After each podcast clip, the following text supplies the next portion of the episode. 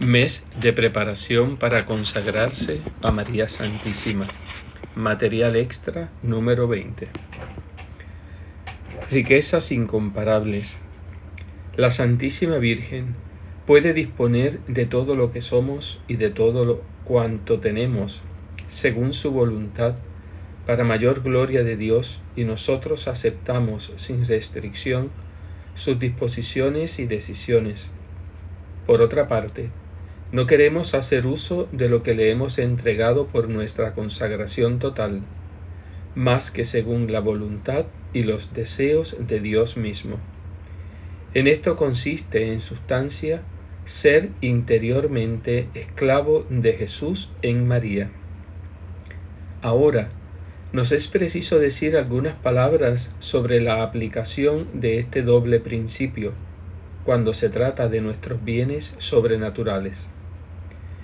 En este campo nos encontramos ante todo con la gracia santificante o nuestro ser sobrenatural, una cualidad, una manera de ser sobreañadida a nuestra naturaleza humana, que nos hace partícipes de la naturaleza divina, de su ser íntimo, y nos da la capacidad radical de realizar los mismos actos de la vida propia de Dios. A nuestra naturaleza humana corresponde, en el orden sobrenatural, la gracia santificante. A nuestras facultades humanas, inteligencia, voluntad, etc., corresponden las virtudes sobrenaturales infusas, teologales o morales, que nos hacen aptos, de manera inmediata, a realizar acciones sobrehumanas, sobrenaturales, y en un sentido verdaderamente divinas. Pero además, para realizar estos actos sobrenaturales, debemos ser excitados y ayudados por una intervención, una influencia sobrenatural actual de Dios, a la que llamamos gracia actual. Todos conocemos por experiencia estas iluminaciones interiores, estas inspiraciones, estos impulsos espirituales que nos inclinan hacia el bien y tienden a apartarnos del mal.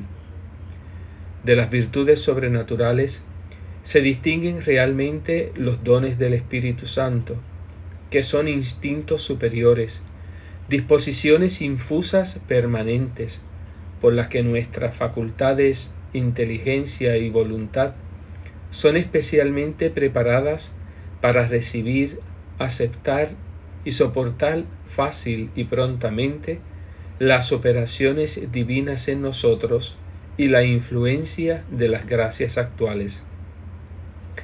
Al lado de todo esto, tenemos en el campo sobrenatural los valores múltiples y preciosos de nuestras acciones.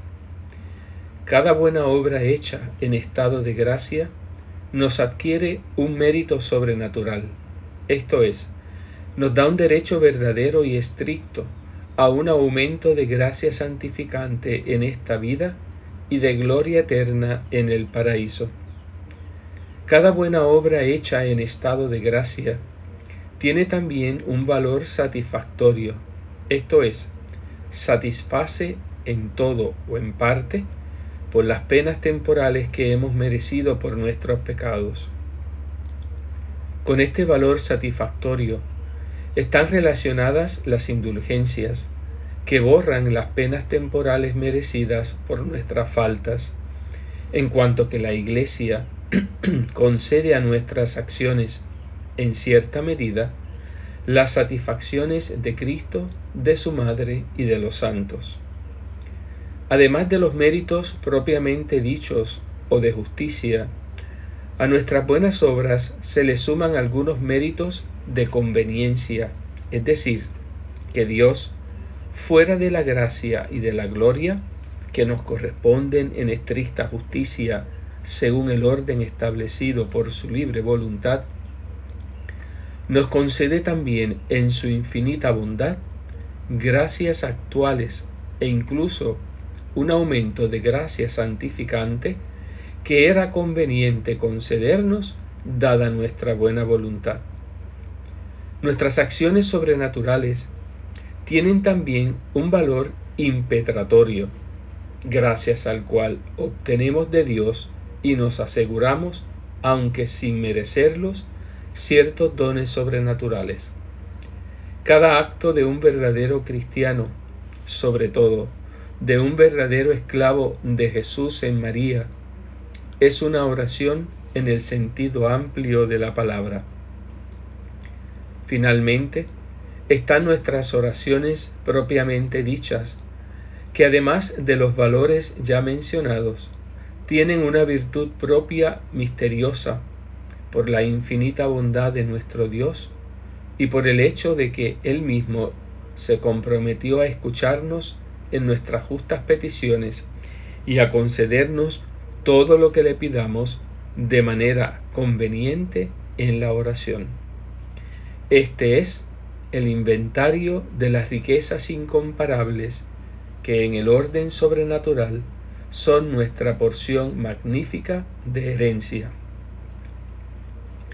Notemos cuidadosamente desde ahora, primero, que nuestros tesoros sobrenaturales, en su parte más considerable y más preciosa, no son comunicables a otras almas, son particularmente incomunicables la gracia santificante, las virtudes infusas, los dones del Espíritu Santo, las gracias actuales y los méritos propiamente dichos o de justicia. Por el contrario, pueden ser aplicados a los demás nuestros méritos de conveniencia, el valor satisfactorio e impetratorio de nuestras buenas obras, la virtud especial de nuestras oraciones como tales y las indulgencias en la medida en que la Iglesia lo permite. Segundo, que debe ser evidente para todos que nuestras riquezas sobrenaturales incomunicables, gracias, virtudes y méritos estrictos, superan incomparablemente en valor a nuestros bienes sobrenaturales comunicables incluso considerando separadamente los valores de nuestras acciones buenas, el valor meritorio es mucho más precioso que los demás valores secundarios. Para darse cuenta claramente de las consecuencias de su donación completa, un esclavo de Jesús en María debe recordar netamente todos estos presupuestos. Por nuestra consagración total, hemos dado a Nuestra Señora todos nuestros tesoros sobrenaturales. No se los hemos confiado solamente, le hemos reconocido sobre todo esto un derecho de propiedad verdadero y absoluto. Todo lo que en estos tesoros no es comunicable, como la gracia, las virtudes y los méritos propiamente dichos es propiedad de María, solo que por la naturaleza misma de estos bienes, ella no puede aplicarlos a otras almas. Es imposible. María disfruta de esta parte de nuestros bienes espirituales, que es la más preciosa de todas como de su propiedad. Ella recibe gran alegría y gran gloria cuando conservamos estos bienes preciosamente y los aumentamos con esmero. Ella misma cuida de estas riquezas, vela por ellas fielmente, las aumenta y las engrandece con alegría para provecho nuestro, pero sobre todo para gloria de su querido Hijo. Lo que es comunicable en nuestros tesoros espirituales méritos de conveniencia, valor satisfactorio e impetratorio de nuestras buenas obras, virtud particular de nuestras oraciones, y todos los valores y riquezas sobrenaturales que pueden venir de otros, como las oraciones que se harán por nosotros, las indulgencias que otros ganarán en favor nuestro después de nuestra muerte, todo eso se lo damos para que ella disponga a su gusto en favor de quien ella quiera, por la intención que ella quiera determinar. Ya tendremos ocasión de volver sobre el tema. Por el momento, no tenemos que contentarnos solo afortunadamente con consideraciones teóricas, por muy consoladoras que sean. Nuestra vida sobrenatural es enteramente de María, es su propiedad y por lo tanto su alegría, su gloria y su corona. Madre, también en virtud de nuestra consagración, queremos velar cuidadosamente, ansiosamente por estos tesoros que son tuyos. Tu bien, más aún que el nuestro, un bien infinitamente precioso, se perdería por el pecado grave.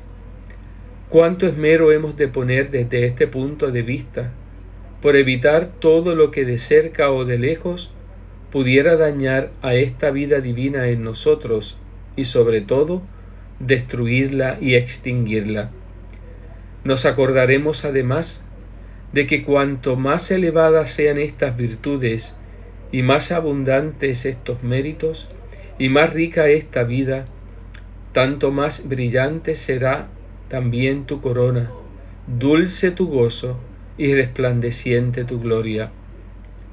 Madre, por el uso frecuente y fervoroso de los sacramentos, por una vida de caridad cada vez más ardiente, por una generosidad creciente en la abnegación y en la mortificación, y por la práctica fiel de la santa esclavitud, trataremos de acrecentar la vida divina en nosotros, a fin de multiplicar tus tesoros, aumentar tu gloria, engrandecer tu alegría.